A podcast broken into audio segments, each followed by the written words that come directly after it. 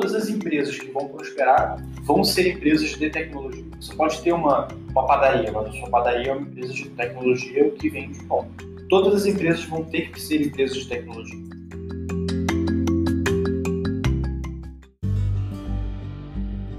Esse é o mundo real. Aqui você vai encontrar temas verticais que abordam as principais dores do empreendedor da economia real. Não se esqueça de se inscrever na nossa newsletter para receber outros conteúdos impactantes para o seu negócio. Meu nome é Guilherme Esteves, sou Head de Expansão e Marketing aqui na Real Ventures e trago para vocês mais um episódio do podcast Mundo Real.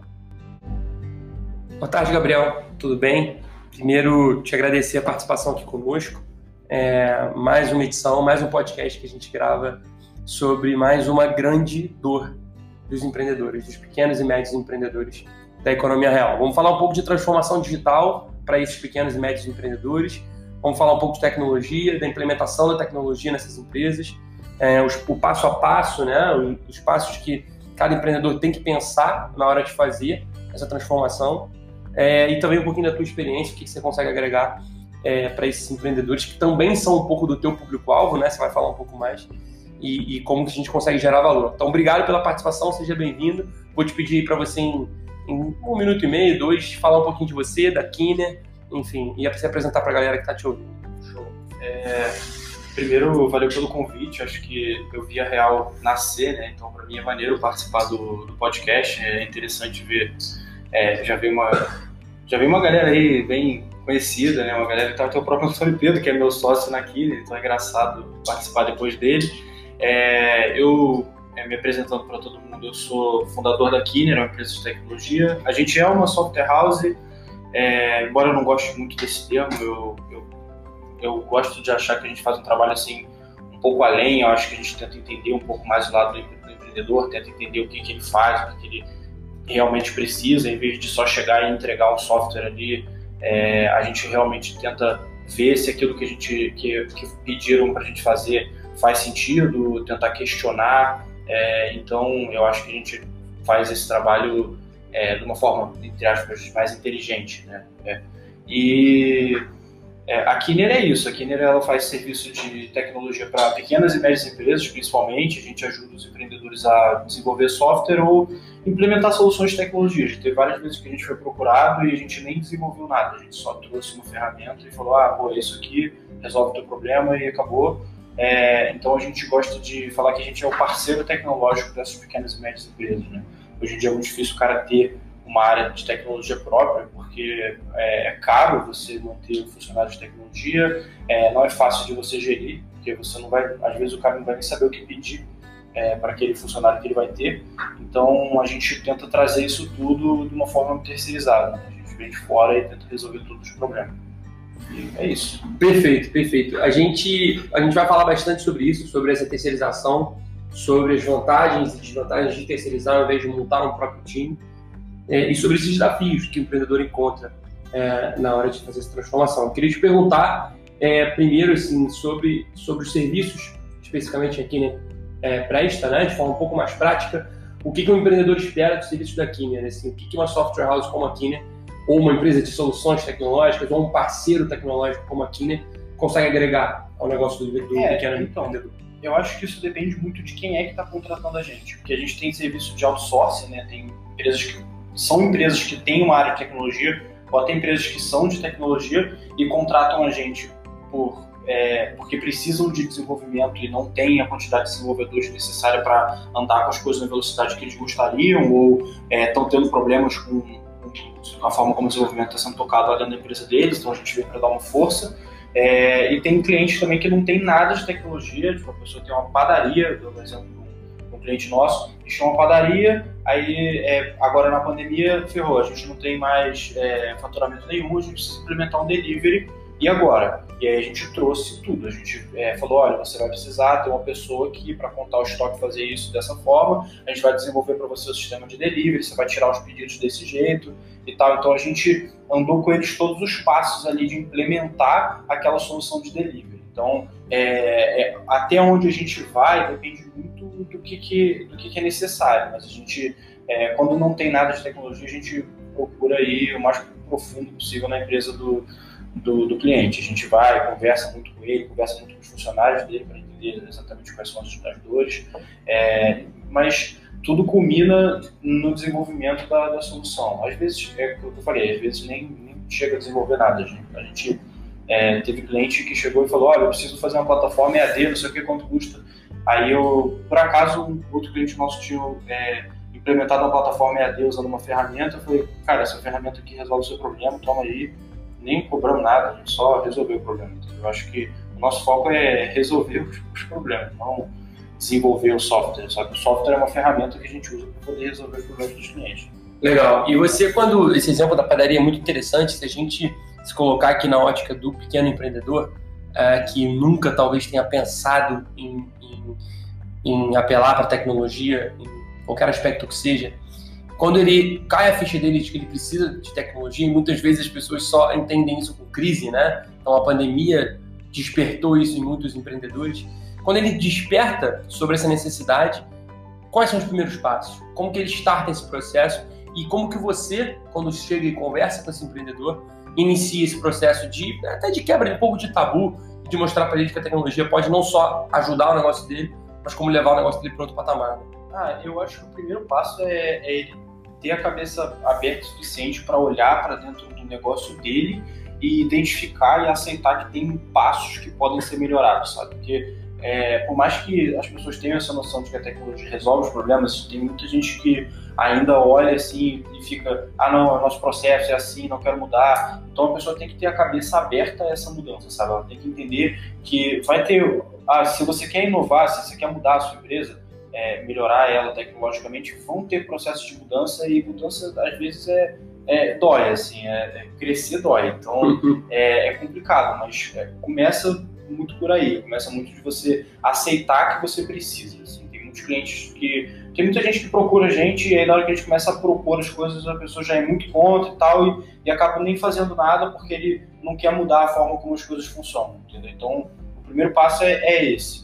O segundo passo é você é, ter, é, muitas, muitas pessoas têm, muitas pessoas não têm a capacidade de detectar ali dentro é, quais são os processos que podem ser melhorados, quais são as áreas que você pode inovar, é, e isso é uma das coisas que a gente já começa a trazer. Tem muita gente que procura a gente fala, olha, eu sei que a minha empresa tem como se modernizar, não sei como, é, vamos descobrir. E aí a gente, a gente vende o serviço de é, fazer esse planejamento, entender qual é o processo dele, como é que a gente pode melhorar e tal, e aí a gente traz uma solução e fala, olha, a gente pode fazer software aqui para melhorar o seu sistema de delivery, por exemplo, falando da padaria.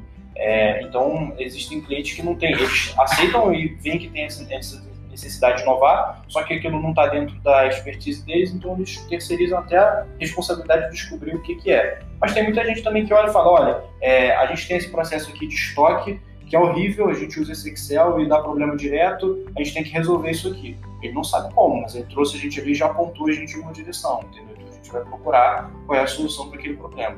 Então é, é, outra coisa que também depende muito do, da maturidade do negócio e da cabeça da pessoa que está procurando a gente. Né? E ótimo ponto. É, a gente recebe aqui na Real Ventures muitas empresas com, com algumas dores de tecnologia e acho que um dos principais questionamentos é sobre o envolvimento que o empreendedor tem que ter. Então, depois que ele segue esses passos que você falou, e aí vamos começar ainda supondo né, que ele terceirizou o serviço, então que ele de fato contratou a Kiner ou qualquer outra empresa ou pessoa, né, ou profissional que, que soluciona o problema dele. O quanto ele precisa se envolver, cara, o quanto que ele precisa estar próximo de vocês, acompanhando o processo, aprendendo com o processo e desenvolvendo o negócio dele. Olha, é bastante, assim, eu não vou mentir, eu acho que é, é muito importante, só que isso também depende muito do tamanho da empresa, porque muitas vezes a gente está fazendo um software que não é o sócio, não é o dono da empresa que vai usar, sabe? É uma pessoa que trabalha na empresa dele. Então eu acho que o input dessa pessoa, às vezes, é até mais importante do que o input do sócio ali, do dono, sabe? É, eu gosto muito de ter essa liberdade de acessar as pessoas que vão de fato ser o usuário final do que a gente está construindo. A gente constrói uma coisa que é muito mais eficiente, faz mais sentido, às vezes fica até mais simples e resolve o problema da pessoa. É, mas é importante a gente ter essa presença de alguém, assim, isso inclusive é um dos problemas quando é, você falou o negócio de terceirizar ou não terceirizar. É, um dos lados muito negativos de você não terceirizar é que as pessoas têm um pouco a ilusão de que você vai contratar dois programadores e eles vão modernizar a sua empresa. Só que é, eu digo por experiência própria, é, e isso porque eu também sou desenvolvedor. Não somos pessoas fáceis de você, é, assim, direcionar, Dividar, né? Então, é complicado e, e, assim, a pessoa contrata e fala, pô, eu contratei aqui dois desenvolvedores, já tem dois anos, eles não fizeram nada. Porque ninguém deu uma direção, ninguém falou, olha, isso aqui que você tem que fazer, esse problema que tem que resolver, sabe? É, é, é complicado. Então não é uma coisa tão abstrata assim, de vamos contratar uma empresa de tecnologia que vão resolver os problemas. Sabe? Você tem que entender ali mais ou menos o que, que, você, o que, que você precisa, ou, ou até é, dar essa liberdade. Empresas que não dão. A gente chega e fica, ah, pô, e aí, o que você precisa? Vamos conversar e tal. E, e é difícil, sabe? A gente tem que, às vezes, extrair muita informação. O sócio em si, é, é porque muitas empresas consistem basicamente do sócio e mais algumas pessoas, então acaba sendo ele. Mas tendo um ponto focal ali, é, é, resolve o problema. É, você falou uma frase que a gente que já é bem batida aqui no nosso podcast, que é a dor do crescimento. A gente já falou disso em mais de um podcast. A gente inclusive vai fazer um podcast sobre mentalidade de crescimento. E toda transformação logicamente visando o crescimento, ela gera dor, obviamente, como você falou. E quando você busca uma transformação digital, duas grandes questões pairam na cabeça do empreendedor, que é o que a gente está falando agora: terceirizar ou montar minha equipe e executar aqui dentro de casa. Ambas as opções, independente das vantagens e desvantagens de cada uma, precisam que o empreendedor ou que alguém próximo é, ao empreendedor dentro da empresa esteja muito perto, acompanhe muito de perto. Então, se você vai montar um time de tecnologia, não pode ter ilusão de que contratar dois desenvolvedores, como você mesmo falou, vai resolver o problema. Da mesma forma que contratar a Kinner ou uma outra empresa de soluções tecnológicas, você também precisa estar próximo, porque senão a Kinner não vai ter o direcionamento.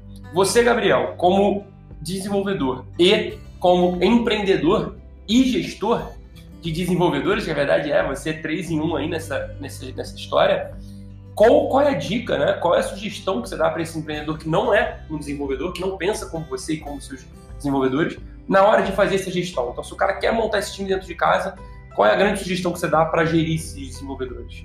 Cara, eu, eu, acho que o segredo é você ser é, mais, assim, se comunicar da forma mais clara possível, sabe? É, aquela, é aquele negócio, ah, eu preciso desenhar, é, precisa, desenhe. Olha, eu quero que seja assim. E aí o cara vai fazer, sabe? É, eu, eu digo isso por experiência própria. Eu sou desenvolvedor, é, só que eu não tenho muito essa capacidade de assim, visualizar, por exemplo, o layout, ou a tela, ou como vai ficar. Então, eu, quando, quando o cliente tem alguma necessidade, se é alguma coisa que ele tem ali uma vontade muito específica, eu, cara, desenha aí, é, pode, pode ser tosco, desenha assim uma folha de papel, aí, o que, que você estava pensando mais ou menos, porque dali eu consigo me virar. Entendeu? A questão é, é, seja muito claro, explica para ele exatamente o que, que você precisa, é, até onde você, você precisa, é, como, porquê, e, e, e, aí é muito mais fácil para o desenvolvedor, sabe? Agora, quando você entrega um negócio muito abstrato, é muito difícil de sair alguma coisa. E se sair, provavelmente vai estar errado. Então, tem que se comunicar muito bem e tem que ter essa proximidade, principalmente se a equipe não for terceirizada, porque você corre o risco de não ter uma pessoa que está acostumada a fazer essa gestão. E aí é que vai dar muito problema. É, mas para você, empreendedor, conseguir passar essa mensagem tão, vamos dizer, didaticamente, detalhadamente, essa pessoa também precisa se aprofundar sobre o tema, né? Então, é, a gente até conhece casos aqui, tem casos aqui dentro de, de empreendedores que decidiram por montar esse time dentro de casa, mas que precisaram, seja um empreendedor ou seja uma pessoa de confiança dentro da empresa, aprender muito sobre o negócio. Porque como que você vai direcionar alguém se você mesmo não entende sobre o assunto, né? Então, isso exige do empreendedor também um certo tempo é, despendido para executar isso. Né? É, até porque a gente tem algumas coisas é, que são peculiaridades desses projetos de tecnologia, que são. Ah, tem algumas decisões que a gente tem que tomar durante o processo que afetam muito o todo, né? É, se você começa o projeto com a tecnologia, entre aspas, errada para fazer aquilo, é, já, você já começou errado, entendeu? Não estou dizendo que, assim, existe uma tecnologia 100% certa para tudo, mas é, existem decisões erradas a se tomar. Assim, já teve casos da gente é, pegar um cliente nosso estava reclamando da equipe interna dele e a gente foi olhar o que, que o cara estava fazendo e a tecnologia que ele estava usando não fazia nenhum sentido para o problema que ele estava tentando solucionar. E eu acho que assim, é, uma forma de você amenizar isso, pensando é, no lado do empreendedor, é talvez você ter um conselheiro, você ter alguém que você consiga falar, olha, eu tenho essa minha equipe aqui, eles estão querendo usar é, essa tecnologia. O que, que você acha? Por quê?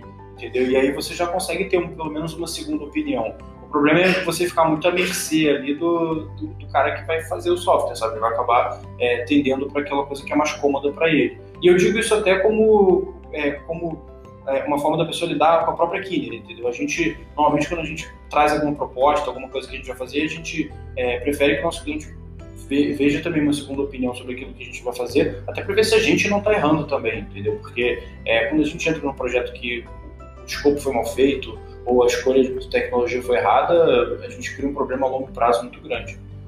Perfeito, que é o que vocês, o empreendedor, querem fugir, né? Exato. Que é trabalho e, e resolver esse problema que vocês mesmos criaram. É, você pensando hoje, ah, mais uma vez, né, na cabeça do empreendedor, é, o que, que, você acha que são as principais dores do empreendedor na hora de transformar o seu negócio digitalmente? Então, é, hoje, até olhando os serviços que a Kine presta e os clientes, os projetos que vocês têm executado, é, o que mais os empreendedores precisam e pedem para vocês hoje? É desenvolvimento de site, de aplicativo, de e-commerce, de delivery, o que hoje é das principais é, dores. Eu gosto de brincar que 75% do nosso trabalho é transformar Excel em sistema. É, assim, é, deve ser por aí, porque grande parte do que a gente faz é ver, ah, olha, a gente tem essas 50 planilhas aqui, onde a gente controla nossas vendas, aqui é o nosso estoque, aqui é isso, aqui é aquilo, e aí a gente é, junta aquilo tudo num software, é, porque um lado muito negativo do Excel é que você tem uma barreira de entrada ali que você precisa entender de Excel para poder mexer. Agora, se você tem um sistema que tem um formulário ali que o cara consegue com o telefone, você torna aquilo ali muito mais acessível, sabe? Então, a gente passa. É, esse processo de transformar Excel em sistema é, já é assim, normal para Fora gente. que você automatiza provavelmente todas as rotinas, né? E facilita e diminui muito mais o tempo de, de gasto, né, para executar cada coisa. E você diminui também muito a chance do cara errar uma coisa que ele botou ali, não percebeu, porque o sistema ele tem validações, ele, ele, ele vai perceber que tem alguma coisa errada, entendeu? Ele vai indicar para você muito mais rápido. Então, grande parte do que a gente faz é isso. Eu, faço essa brincadeira. Mas, assim, a gente tem feito muito site também. Eu confesso que parece que a demanda por aplicativos mobile tem dado uma caída. Assim. Hoje em dia, as coisas web, né? Porque quando eu digo site, eu digo plataforma web, não uhum. necessariamente um, site. É, elas têm ficado cada vez mais é, assim, cada vez melhores. Hoje em dia você consegue acessar GPS, câmera, tudo por uma, por uma aplicação web. Então, não tem porque o, o, aplicativo mobile é muito mais complicado de fazer. Então, acaba ficando mais caro, demora mais. A gente tem, os nossos clientes têm, preferido fazer as coisas web quando não, a não ser quando assim não tem nenhuma escolha, sabe? É um negócio que obrigatoriamente tem que ser um aplicativo. Até porque as pessoas têm, é, assim, quanto menos aplicativo tiver que instalar, melhor, sabe? Tem que baixar um monte de coisa. Então tem, a tendência tem sido bastante para coisa web. É engraçada essa tendência, né? A gente, alguns anos atrás, na verdade, com o surgimento dos smartphones e, e dos aplicativos, era uma febre, né? Assim, a gente tinha 200 aplicativos, telas e mais telas que a gente ficava rolando com aplicativos de todas as coisas e realmente isso é uma tendência natural. A gente hoje querer concentrar cada vez mais informações em menos aplicativos. E, e bacana, porque isso eu, não acho, eu acho que é uma coisa que não, não é todo mundo que sabe, que hoje a gente já tem tecnologia para fazer tudo na versão web e que isso é muito mais fácil e barato, né? Realmente é muito mais barato para o empreendedor? Essa escolha faz mais sentido? É, é muito mais barato porque, falando no, no ponto de vista da Killer, assim, uhum. que, que, é o que normalmente acontece no mercado, é que tudo que você for fazer de, de aplicativo, de software, normalmente é por hora. Mesmo que você pague um valor fechado, a gente provavelmente orçou quantas horas, a gente, a gente fez um estimativo de quantas horas a gente demora para fazer, e aí a gente orçou o projeto em cima disso. Então, é, se a gente está usando uma coisa que é mais fácil que é mais rápida de desenvolver, é, inevitavelmente o projeto fica mais barato. Entendeu? Então, é mais barato para o empreendedor é, de cara. E também é muito, é, assim, por, por, características da própria tecnologia que a gente usa, é, é mais fácil você reaproveitar coisa para a web, entendeu? Então, é, por exemplo, se eu faço uma coisa para você, depois eu fazer uma coisa muito parecida para o próximo cara, no, no web eu consigo reaproveitar mais, entendeu? Então acaba que é, com o passar do tempo a gente mesmo vai ficando mais eficiente. É, no mobile isso também acontece, mas é, mas é um pouco menos. Então, nesse sentido, é mais fácil e assim, é, eu acho que é mais fácil de você manter também, sabe? Porque o negócio é que você desenvolve ali a tua plataforma, descobriu que tem um bug, você vai corrigir. Quem está acessando a tua plataforma daqui a 10 segundos já está acessando a versão corrigida. Agora, um aplicativo, você tem que mandar um update para a loja, aí, aí as pessoas têm que abaixar o update, vai ter gente que não tem espaço no telefone para para baixar a atualização, aí vai dar problema, o cara vai ficar com a versão que está com bug, e aí vai gerar um problema muito grande. No web é muito mais fácil de você manter é, essa, essa, coisa, sabe? Você dar essa manutenção. Bacana. Você, entrando agora um pouco mais a fundo em cada, em cada serviço, você falou muito sobre essa, sobre essa construção de software e brincou até que você transforma as planilhas em sistema e como que isso facilita a vida do empreendedor, né? Pensando em alguns outros serviços que aqui na presta, que na verdade a transformação digital soluciona para o empreendedor. Você falou do delivery, deu até o exemplo da padaria lá, que é cliente da Kinner. É, como funciona de fato esse serviço? Vocês é, resolvem todo o delivery próprio da empresa, vocês linkam isso com talvez um food aggregator, Rappi, Food, etc., e montam um sistema interno de, de tracking dos pedidos. Como que funciona esse link? E, principalmente, se, uh, uh, se uma empresa quiser o delivery próprio e outra quiser o link com o Food Aggregator, qual é a diferença dos serviços de vocês? Então, é, na verdade, essa, essa padaria, por acaso, eles já tinham uma. É porque já tinha um sistema de assinatura que uhum. precisava de entrega. Então, eles já tinham lá uma rede de, de entregadores que faziam de bicicleta, alguma coisa assim. Então, na verdade, é, essa interface com a galera da entrega é, foi, é, é, foi por parte deles. A gente, obviamente, quando a gente faz alguma coisa que tem integração desse tipo, é, a gente vai ver, ah, é com o RAP, a gente vai buscar a documentação do RAP, fazer tudo que é necessário. Mas assim, normalmente tem alguns passos que são responsabilidade do cliente. Um exemplo que eu acho que é melhor que essa parte da entrega é a parte de pagamento. Normalmente eh, tem que fazer uma integração com o Pagar-me ou com alguma coisa do tipo para fazer o pagamento é, é critério do cliente o que, que ele vai usar, sabe? Que tem cliente nosso que tem taxas muito boas em um e não tem no outro. E aí a gente tem que fazer no que ele quer, entendeu? Então a gente acaba tendo que fazer essa integração. Só que aí é, a gente já fez com a maior parte do, desses gateways de pagamento. Então agora hoje em dia é muito difícil o cara chegar com um que a gente nunca mexeu. É, obviamente a gente tem preferência por alguns, é, são melhores. Inclusive, é, fazendo um comentário completamente off, assim, eu, eu tava comentando com meu irmão outro dia que é impressionante que como para o gateway, por exemplo, ter uma documentação da API bem feita, ter a API tranquila de integrar, é, é marketing para eles, porque a gente mesmo vai ficar, olha, pô, usa esse aqui, porque esse aqui a gente vai integrar muito mais fácil. E fica mais fácil, pro, mais barato para o cara, porque a gente está demorando menos para fazer. Isso é bem interessante, cara. Isso é uma provocação bem interessante, porque eu imagino que não só nos serviços de gateway, mas todas as, todas as plataformas que vocês precisam se integrar na hora de prestar um serviço, elas precisam ter uma facilidade cada vez maior para fazer essa integração com o sistema que vocês montaram, né? Porque, é, obviamente, melhora o trabalho de vocês e serve como, de fato, um marketing orgânico. Então, é realmente uma coisa interessante para os empreendedores que estão escutando a gente e que, se por alguma porventura tem integração com sistemas é, de tecnologia, façam isso, sejam mais fáceis e intuitivos, porque é, é, de fato é um marketing natural. Legal, bacana. É, e com relação a e-commerce, vocês também desenvolvem sistema de e-commerce? É, que vocês têm clientes que já, enfim, vocês já trabalharam dessa forma. Como que funciona dentro do e-commerce? É, então, o que a gente faz muito, hoje em dia não tem muito por que você fazer um e-commerce do zero. Se você desenvolver um e-commerce, a não ser que, a não ser que seja um e-commerce com alguma particularidade muito assim específica e aí por algum motivo ele não se encaixa nas plataformas que existem. Só que hoje em dia, quando a gente vai fazer e-commerce, normalmente o, o, é, é, uma situação parecida com a do, do Gateway. É, o próprio cliente já negociou ali com as opções que ele tem, se é VTEX, se é, é tem aquele do Links agora, tem, tem essas opções, Nuvem Shop, tem, uhum. tem várias opções para tamanhos diferentes de cliente. Então, na verdade, é, olha, eu preciso montar o meu site aqui na VTEX, é, faz aí, sabe? Aí a gente vai fazer e tudo. Então, é, não tem muito essa parte do desenvolvimento. O próprio cliente já vai ter negociado, escolhido com a plataforma e a gente vai ter ou não a expertise naquela plataforma. Então, a gente já mexeu com alguns. No caso da VTEX, a VTEX é uma que a gente é, usa bastante. É, e aí ele, isso parte muito mais do próprio cliente, porque quando envolve essa negociação dele, assim como no gateway, ah, pô, é, em uma ele vai pagar X, no outro vai pagar X sobre 2, outro vai pagar a comissão por venda. Aí é critério dele pensar lá o que vale mais a pena e a gente executa, a gente não participa muito dessa decisão. Legal, uma pergunta interessante, é, o empreendedor provavelmente deve estar se perguntando isso, a gente recebeu inclusive é, essa pergunta, a gente abriu uma caixinha lá no nosso Instagram de perguntas para essa gravação de hoje, a gente recebeu uma pergunta interessante que era sobre tempo gasto para executar um sistema. Então vamos pensar em uma média que você falou, cara, 75% dos meus projetos é transformar Excel em sistema.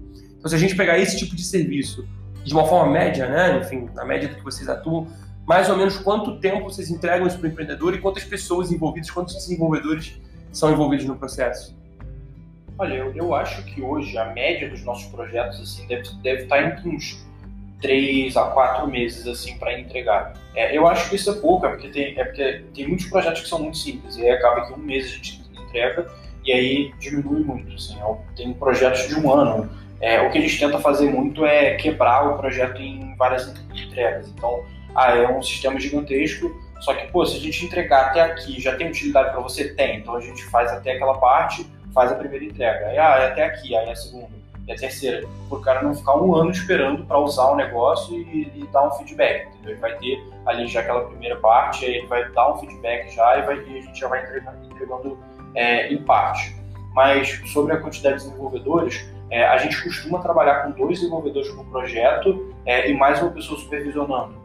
É, às vezes o, um dos dois desenvolvedores acaba sendo eu e eu supervisionando ao mesmo tempo.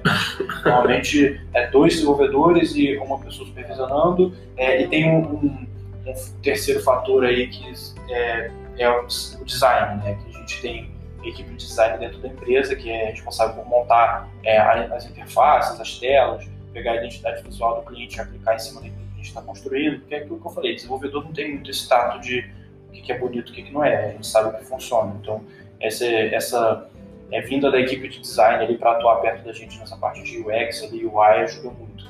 É, então, geralmente é isso, dois desenvolvedores, algum designer e uma pessoa ali para supervisionar. A pessoa que supervisiona geralmente também é quem faz essa interface com o cliente, entende o que a gente precisa. A gente chama de é, PO, né, que é, é Product Owner, ou até o, é, o gestor do projeto. Uhum. Geralmente é quem tem as reuniões com o cliente, a gente às vezes faz reuniões assim de 15 em 15 dias para mostrar como é que está, é, porque a gente não gosta de perder muito tempo refazendo. Então, é, se a cada 15 dias a gente está mostrando para ele como é que está, a gente percebe logo que está errando e, e já, já, resolve, né? Diminui bastante retrabalho. É, fail fast, fail off. verdade, verdade. É isso. Todos esses conceitos que você trouxe são conceitos aplicados muito hoje na metodologia ágil, que eu sei que é a metodologia que vocês atuam para o sprint, uh, ah, etc. Eu queria entender o quanto que isso que, que, seria importante que o empreendedor também atuasse dessa forma, é, ou no mínimo que o empreendedor conseguisse se adequar a essa forma de trabalho que é a forma de vocês. Isso é um entrave às vezes na hora de lidar com o empreendedor? Eu acho que não. Eu acho que assim para eles, eu, eu, foi uma ótima pergunta porque eu nunca parei para pensar é, como que isso fica para eles que estão de fora, assim. Porque eu falo para eles assim, direto, ah, pô, não, isso vai ser na próxima sprint, isso é nessa sprint, é sprint, porque a gente faz tudo com Scrum, né? Desenvolvimento ágil. Então, é, a gente tem, olha, é, a sprint semanal, então isso aí é na próxima sprint, isso é nessa. E geralmente eles entendem, assim, fica muito claro para os empreendedores. Acho que é, já virou uma coisa um pouco batida, assim, as pessoas já sabem mais ou menos o que, que é. Mas é, eu acho que é muito interessante. A gente lá na empresa tenta fazer sprints ou semanais ou de 15 dias, e aí a gente tem uma reunião com a equipe de desenvolvedores para ver o que, que vai ser feito naquele, naquela sprint. Quando fecha, a gente faz uma reunião de review da sprint para ver o que, que foi feito e já ver o que, que vai ser feito na próxima, porque às vezes alguma tarefa não foi, não foi terminada, alguma tarefa vai acabar passando para a próxima sprint. Então, a gente vai fazendo esse acompanhamento e eu tento casar isso um pouco com os contatos que eu tenho com o cliente, entendeu? Para a gente não, é, não perder o sprint inteiro de trabalho. Então, a gente, é, a sprint é de 15 em 15 dias. Então, de 15 em 15 dias eu vou tentar ter uma conversa com aquele cliente, até porque é, é, é aquilo. Eu gosto de dizer que o software está mudando, é, o software nunca está pronto, ele está mudando o tempo todo. Então, às vezes a gente está fazendo uma coisa achando que aquilo ali é prioridade, só que a prioridade para o cliente já é outra, completamente diferente e a gente ter essas reuniões de, de 15 em 15 dias casadas com a, as nossas reuniões de abertura de sprint, a gente consegue entender qual que é a prioridade para o cliente durante essa nossa próxima sprint de trabalho, para não perder tempo não parar no meio do sprint que a gente estava fazendo para do nada uma prioridade que a gente não sabia que existia chegar e a gente ter que mudar tudo, entendeu? Então a gente tenta casar isso bastante e os empreendedores geralmente lidam muito bem com isso. Acho que a, a gente nunca teve problemas. Assim, as pessoas até que gosta. Que bom, eu aproveito, eu aproveito para fazer uma, uma indicação, uma sugestão, é, que por coincidência a Kinner hoje, o Instagram da Kinner também indicou, é, um livro chamado Scrum, A Arte de Fazer o Dobro do Trabalho na Metade do Tempo, escrito por Jeff Sutherland, é, que fala bastante sobre isso que a gente falou, essa metodologia Scrum, metodologia ágil, que de fato é, faz com que um projeto seja cada vez mais eficiente, produtivo e que vocês consigam uh, entregar mais rápido um trabalho ainda mais extenso. Então, é, para o empreendedor que está me ouvindo, que está nos ouvindo nesse momento, muito importante se esse empreendedor puder ler esse livro, puder se inteirar um pouco sobre metodologia, aprender um pouco sobre metodologia, porque sem dúvida nenhuma vai facilitar na interface com a Kinner, com um desenvolvedor, com, uh, enfim, com a transformação digital. É, inclusive essa recomendação do livro é muito interessante para empreendedores que vão ter que fazer essa interface aí, é, ou com empresas de tecnologia terceirizadas, ou até com a própria equipe de tecnologia, porque se a pessoa trabalha com software, ela provavelmente está acostumada a trabalhar com metodologia ágil, com Scrum. Alguns trabalham com Kanban também. Uhum. É, eu, isso eu confesso que não usei. É, então, assim, se você vai lidar com alguma empresa ou alguma equipe de tecnologia, você provavelmente vai lidar com metodologia ágil. Bacana. É, voltando a falar um pouco do time, é, dos desenvolvedores, e aí pensando na ótica de quem contrata esses desenvolvedores, de quem faz a gestão desse time, e claro, se o empreendedor quiser fazer isso dentro de casa. Me corrija, por favor, se eu estiver errado, Gabriel, mas cada vez mais está crescendo. O segmento tecnologia cresce. E poucas pessoas ainda entenderam, poucos jovens ainda entenderam que isso é uma profissão do futuro, que isso está acontecendo. Então existe uma demanda por desenvolvedores maior do que a oferta. Então, cara, qual é a grande dificuldade de contratar, desenvolvedor hoje, seja para o seu time ou para um time de um, de um, empreendedor que precisa? Eu acho que a grande dificuldade é que, é, justamente por ter essa demanda absurda que você falou, é, hoje em dia tem muita coisa na internet, assim, o cara vai te vender um curso falando, olha, eu vou te ensinar essa linguagem aqui é, e você vai arrumar emprego. É, beleza, o cara aprende linguagem, consegue emprego, ele entra lá na empresa onde ele, onde ele fez o processo seletivo e tal, foi selecionado, porque o processo seletivo não tem nem tanta gente assim para testar, então o cara acaba passando. É, só que se você não sabe o que você está fazendo, não adianta nada. É, tem muito curso que te ensina, ah, eu vou te ensinar a fazer é, o refazer o Uber. Aí beleza, tu compra o curso, faz o curso e consegue refazer ali o Uber igualzinho, funciona, só que aí você entra no emprego, o cara te pede um negócio que não tem uma pessoa para você copiar, você não consegue fazer nada. É, a maior skill do desenvolvedor, na minha opinião, é ele ser autodidata e conseguir se virar. Porque é, não tem como a gente se prender no sei linguagem X, não sei linguagem Y se você sabe muito bem uma linguagem X e sabe como é que funciona a lógica de programação e viram para você e falam assim, olha, apareceu um projeto aqui que é numa outra linguagem, rapidinho você vai conseguir, assim, obviamente você não vai ser um mestre na nova linguagem, você vai se virar, entendeu? É, e esse esse negócio das pessoas fazerem fazer esses cursos de, sei lá, um mês e achar que vai sair trabalhando e, e já virou, sei lá, sênior no negócio porque fez o curso, é, é, é complicado, porque atrapalha ainda mais a gente achar as pessoas são realmente muito boas. Eu, lá na eu costumo valorizar muito mais a forma como a pessoa se comunica, a forma como a pessoa trabalha em equipe e a, o, a, é, é, a palavra, assim, não, não, sei muito bem como descrever, mas o fato do cara ser safo, né? O cara conseguir é, resolver o problema. A gente, a gente, nosso processo seletivo consiste de um, um case que a pessoa tem que fazer, um sisteminha que ela tem que montar, ela tem lá duas semanas. É, e eu valorizo mais o cara que se esforçou para fazer do que o cara que já, já sabia a linguagem, fez, foi ridículo, porque dá para você ver que o cara tentou se virar, que o cara buscou informação. Tem muita gente que aprende uma tecnologia, fica preso naquilo ali para sempre, aí já tem várias coisas que são muito melhores, só que o cara fica preso naquilo ali e fala, ah, não, isso aqui é a melhor coisa do mundo, não aceita é, as coisas novas, sabe? Eu acho que é, isso é um pouco do reflexo das pessoas acharem que programação é sobre você decorar. Na verdade, não é, é sobre você saber se virar em diversas situações. Eu acho que isso é que vem. É, isso, a, a realidade da Kine demonstra isso cada vez mais para mim, sabe?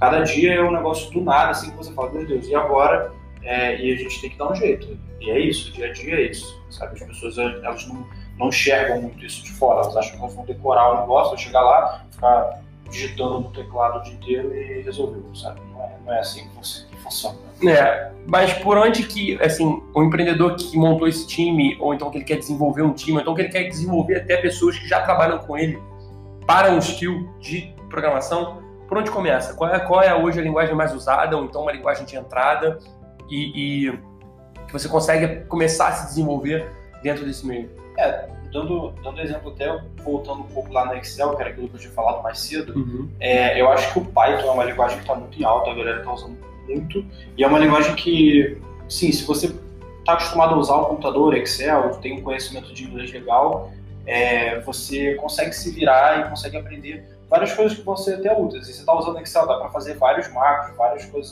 é, várias automações ali, scripts que são úteis, assim, e não é uma linguagem complicada, sabe? Ela parece muito a língua inglesa. Inclusive, fazendo um comentário sobre isso, é, voltando um pouco ao negócio do processo seletivo, é, inglês é essencial. Assim, não tem como você trabalhar com programação sem você saber, no mínimo, entender textos em inglês, é, saber ler inglês muito bem. Porque não é, ah, beleza, eu sei inglês, mas eu não, eu não consigo interpretar tão bem. É complicado, porque assim, 90% do conteúdo que a gente tem à disposição sobre problemas que a gente pode encontrar ou soluções para alguma coisa que a gente está fazendo estão em inglês. Você, não sabendo inglês, você já perdeu acesso a 90% do conteúdo que você teoricamente teria para consultar, sabe?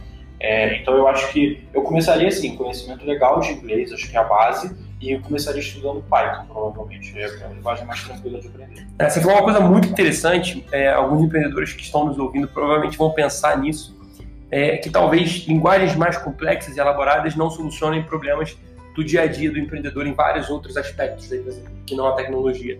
Mas essa tua explicação me abre muitos olhos sobre, sobre Excel, né? Todo mundo usa em todas as áreas de todas as empresas planilhas em Excel. Então, aprender de repente o Python, que não é uma linguagem tão complexa, poderia fazer com que o tempo e as rotinas de, de, de todas as pessoas na empresa fiquem mais auto, automatizadas, fiquem mais eficientes e você gaste menos tempo. Então é realmente uma coisa bem interessante que muita gente não pensa, acha que aprender linguagem é algo mega, ultra complexo, né? E assim, é, é interessante porque você, você começa a olhar para pequenas coisas assim, que você gasta tempo no dia a dia, é, que podem ser automatizadas, sabe? É, eu dando, dando exemplo lá na própria Kinner, é, é, uma coisa que me incomodava muito era a gente fazer o software para os outros, para fora, e lá dentro a gente não tinha inovação nenhuma, a gente não tinha nada nosso, a gente fazia umas planilhas no Excel e tal, algumas coisas, e eu ficava, cara, não é possível, a gente tem, a gente precisa de tecnologia, a gente tem que começar a automatizar algumas coisas. Hoje em dia já tem, já tem muitos processos internos lá da empresa, como é, algumas timesheets que a gente manda de cobrança, algumas coisas já estão, são todas geradas automaticamente. Chega no dia de mandar a timesheet, eu já recebo ela no meu e-mail, todo, todo certinho. Eu, não, eu só não botei para mandar direto para o cliente porque eu quero dar uma conferida antes, mas chega para mim, eu olho e já encaminho para o cliente. Antes era um processo que eu tinha que abrir as ferramentas que a gente usa para gerenciar a tarefa, olhar o que, que, que, cada um fez, montar o Excel. Era uma tarefa que me custava, sei lá, duas, três horas todo mês. Alguém ficou, sei lá, oito horas automatizando isso e eu nunca mais vou ter que fazer. Entendeu? Então é um ganho de tempo. Ou você gasta 10 minutos olhando. É, eu abro, olho e não, é isso. É, é, é, sobre esses pequenos processos do dia a dia que são repetitivos e podem ser automatizados. E muitos deles, se você sabe uma linguagem assim, Python, alguma coisa assim, você vai resolver. É porque é, muito diferente de você fazer um sistema gigantesco. Claro. Você está automatizando uma rotina ali, é uma coisa simples. Claro. Bacana, bacana. Bem interessante. É, vou voltar aqui, cara, uma pergunta também que a gente recebeu, bem interessante, voltando a falar de da transformação, do momento de pensar em se transformar e tudo. É, o empreendedor ele tem muito, muitos empreendedores têm muito, uh, muita cabeça reativa em termos de esperar o problema aparecer para buscar o crescimento ou buscar a transformação. Então, com a pandemia, eu imagino que muitos empreendedores devem ter desesperadamente buscado por tecnologia, já que muitos lugares estiveram fechados, comércios fechados, como a própria padaria que você deu como exemplo. Primeiro, como se antecipar a isso, né? A gente sabe que a resposta é a transformação digital. E segundo, e aí que é a principal pergunta, é por que, que o empreendedor deve se envolver com tecnologia, com transformação digital, desde o início do seu negócio? Por que isso tem que ser uma questão contínua e não somente em momentos de crise? É, é, é uma ótima pergunta. Eu acho que a gente tem clientes que que tem os dois perfis, assim, assim como teve a questão da padaria que do nada, olha, ferrou, a gente vai quebrar se não vender no, no delivery, a gente precisa vender no delivery agora, e a gente em duas semanas botou o negócio de pé, hoje em dia eu olho para trás não sei nem como que a gente conseguiu, né? mas assim, a gente botou, é, a gente tem, a gente tem, tem outros clientes que são é, de varejo, e aí a gente já fazia o e-commerce do cara, as lojas fecharam todas, e aí o e-commerce explodiu, ele falou, cara, o e-commerce está mantendo o resto do meu negócio. Se ele não tivesse feito o investimento de montar o e-commerce, de ter a gente ali, ele provavelmente teria quebrado, porque ele não ia ter como manter as lojas, entendeu? O e-commerce não teve o resto. É, eu acho que depois que o problema acontece, é muito complicado de você resolver, quer dizer, você adaptar a sua, a sua empresa à, à nova realidade, sabe, a tecnologia. É, é, a gente sempre encontra muita resistência, principalmente quando a gente vai fazer o sistema, é, acontece muito de, ah, esse, o fulano está aqui há 20 anos, ele usa esse, essa mesma planilha há 20 anos e se recusa a usar o sistema que, que a gente fez. Eu vou fazer o quê? Eu não posso obrigar é, o funcionário do cara a usar o sistema que a gente fez, a gente vai fazer o sistema. E aí já aconteceu várias vezes, o cara, aí começa uma confusão, aí, aí até a gente convencer as pessoas de que realmente é necessário aquilo que foi, foi construído, é, e que a gente fez uma coisa que vai ajudar. Tem pessoas que, que são muito. Que, que se a aceitar, tem processos que tem que ser adaptados, no caso desse da padaria. O cara tem que ver como é que ele vai fazer para separar os produtos para delivery, tem que ter alguém para ver quais são os pedidos que o pagamento foi confirmado. Tem várias partes ali do processo que que alguém vai ter que ter o trabalho de entender como é que vai funcionar, como é que vai ficar. No caso da padaria, funcionou porque estava tudo fechado. Então, os funcionários que estariam trabalhando na padaria pararam para separar pedido do delivery. Agora, se você tem uma situação que é mais caótica ainda, que você não tem aquelas pessoas à disposição, você está ferrado para conseguir adaptar a sua empresa, sabe? Agora, se desde o primeiro momento você estava se planejando para já ser uma empresa tecnológica, é muito mais fácil, né? você já está se construindo pequenamente. É, é muito difícil você mudar o paradigma antes da pandemia, era muito importante que os empreendedores entendessem isso. Era muito importante que eles entendessem a necessidade de se digitalizar. Com a pandemia, eu acho que essa importância virou obrigação. Acho que hoje é obrigatório que o empreendedor tenha tecnologia no seu negócio, independente de como ele precisa ter. Ele precisa entender que o mundo digital hoje tem que fazer parte do negócio dele. Cresce há muito tempo, segue crescendo, a pandemia estimula, impulsiona, explode esse crescimento. Queria saber quais são as tuas, as tuas visões sobre essa tendência de crescimento da tecnologia, do segmento de tecnologia e de vocês, desenvolvedores, para o futuro. Eu acho que continua crescendo. Assim, na minha opinião, vai se tornar cada vez mais acessível. É, hoje em dia, é muito mais fácil você desenvolver o sistema do que era 30 anos atrás. Assim, não tem comparação. Eu consigo, fico imaginando, o cara não tinha acesso ao Google, não tinha acesso às ferramentas que a gente tem. É, então vai crescer e eu acho que vai se tornar cada vez mais acessível. É, e com o passar do tempo, eu acho que todas as empresas que vão prosperar vão ser empresas de tecnologia. Você pode ter uma, uma padaria, mas a sua padaria é uma empresa de tecnologia que vende pão. Você pode ter uma empresa de investimento, uma empresa de tecnologia que trabalha com investimentos. Todas as empresas vão ter que ser empresas de tecnologia. Eu acho que é, esse, esse, essa é uma tendência que a gente não tem mais como negar, sabe? Não tem mais como você existir sem você ter pelo menos um, um sistema. Não existe. Na verdade, há muito tempo já. É porque é, muito era feito o Excel. Eu, eu, eu, volto sempre nele porque eu acho uma ferramenta maravilhosa. Assim, eu não gosto de mexer no Excel, mas cara, já parou para pensar a quantidade de coisa que fica que, é, que existe no Excel? Se de hoje para amanhã deixasse de existir, quantas empresas iam parar de funcionar? O WhatsApp hoje em dia. É, se o WhatsApp parar, essa semana teve esse negócio da. É, uma galera saiu do WhatsApp e começou a usar o Telegram. Beleza acabou o WhatsApp, de hoje para amanhã desativaram, não existe mais. É, o que, que, vai acontecer? Um monte de coisa vai quebrar. O negócio que eu uso para pedir quentinha lá do lado da minha casa, que eu falo com a pessoa pelo WhatsApp, não, não tenho mais contato com aquela pessoa, eu não falo com ela em nenhum outro lugar, e agora? A pessoa vai, não tem mais, ela não tem mais o principal canal de venda dela. A gente já é refém, a gente já já está é, dependendo da tecnologia de uma forma que não tem mais volta, sabe? Eu acho que não tem, ele vai continuar crescendo indefinidamente. Isso não tem, não tem outro caminho. Concordo. Gabriel, excelente. Acho que a gente conseguiu trazer aqui muita, muito ensinamento prático, muitas ideias interessantes para o empreendedor. Não só pensar nessa transformação, mas começar a executá-la. Então, para quem ainda não começou, é obrigatório pensar nisso. É, a gente tem que realmente abrir a cabeça muitas vezes, né, o empreendedor, para implementar tecnologia, essa transformação digital no seu negócio e tenho certeza que muitos conhecimentos práticos que a gente trouxe aqui vão ajudar o empreendedor a executar esse plano. É, deixa só eu claro. fazer um comentário.